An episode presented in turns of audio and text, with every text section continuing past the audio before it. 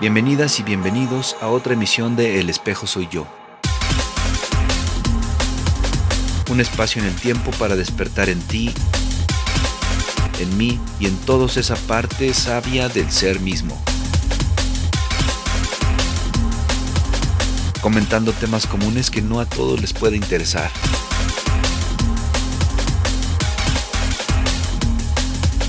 Todavía.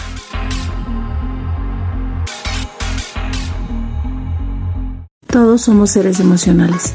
La pregunta aquí es, ¿quién o qué te ha hecho creer que tienes que dejar de sentirlas? Son necesarias y algunas de ellas son parte biológica de ti, son parte de tu repertorio filogenético. Esto quiere decir que te ayudan a diferentes situaciones para que tú puedas estar en esta vida, estar en este plano, subsistir, cómo defenderte, huir o socializar.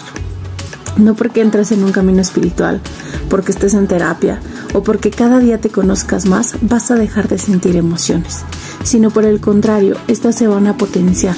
Pero aquí la intención es que aprendas a canalizarlas, no a controlarlas.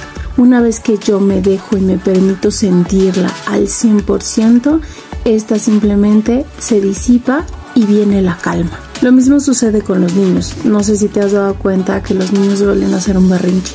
Hasta que se cansan, expresan a su máximo poder lo que sienten y posteriormente a veces hasta se duermen.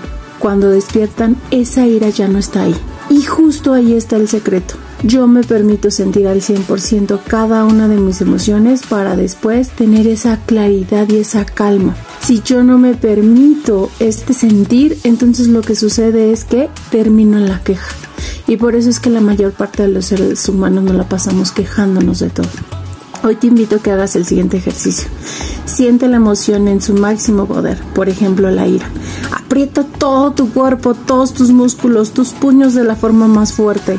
Y entonces, hasta que ya sientas que no puedes más, los vas a liberar. Vas a estirar todos tus músculos y nuevamente acepta que estás enojada, enojada. Y entonces aprieta todo tu cuerpo, todo tu cuerpo, tantas repetidas veces sean necesarias. Después te vas a dar cuenta que estás en calma. Lo mismo puedes hacer con cada una de las emociones que se presenten en este momento y en aquellos en los que sientas que no puedes más con ciertas experiencias de la vida. Que tengas un maravilloso fin de semana. Yo soy Angie Meraz y también el espejo soy yo.